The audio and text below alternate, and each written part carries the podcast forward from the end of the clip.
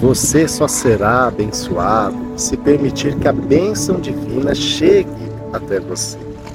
Como o ar, a bondade de Deus está ao nosso redor. Mas por vezes nos fechamos em respirar esse oxigênio que nos sustenta a alma.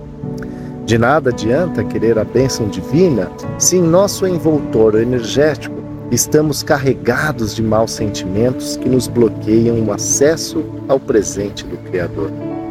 Assim, Deus abençoa aqueles que de coração se abrem para serem abençoados por Ele. Deus é o todo que está em tudo, mas nem tudo percebe o todo. Que possamos, por meio da oração, abrir o nosso coração a fim de realmente sentirmos as bênçãos do céu. Que Deus te abençoe e paz e luz da página Evangelho Raciocinado.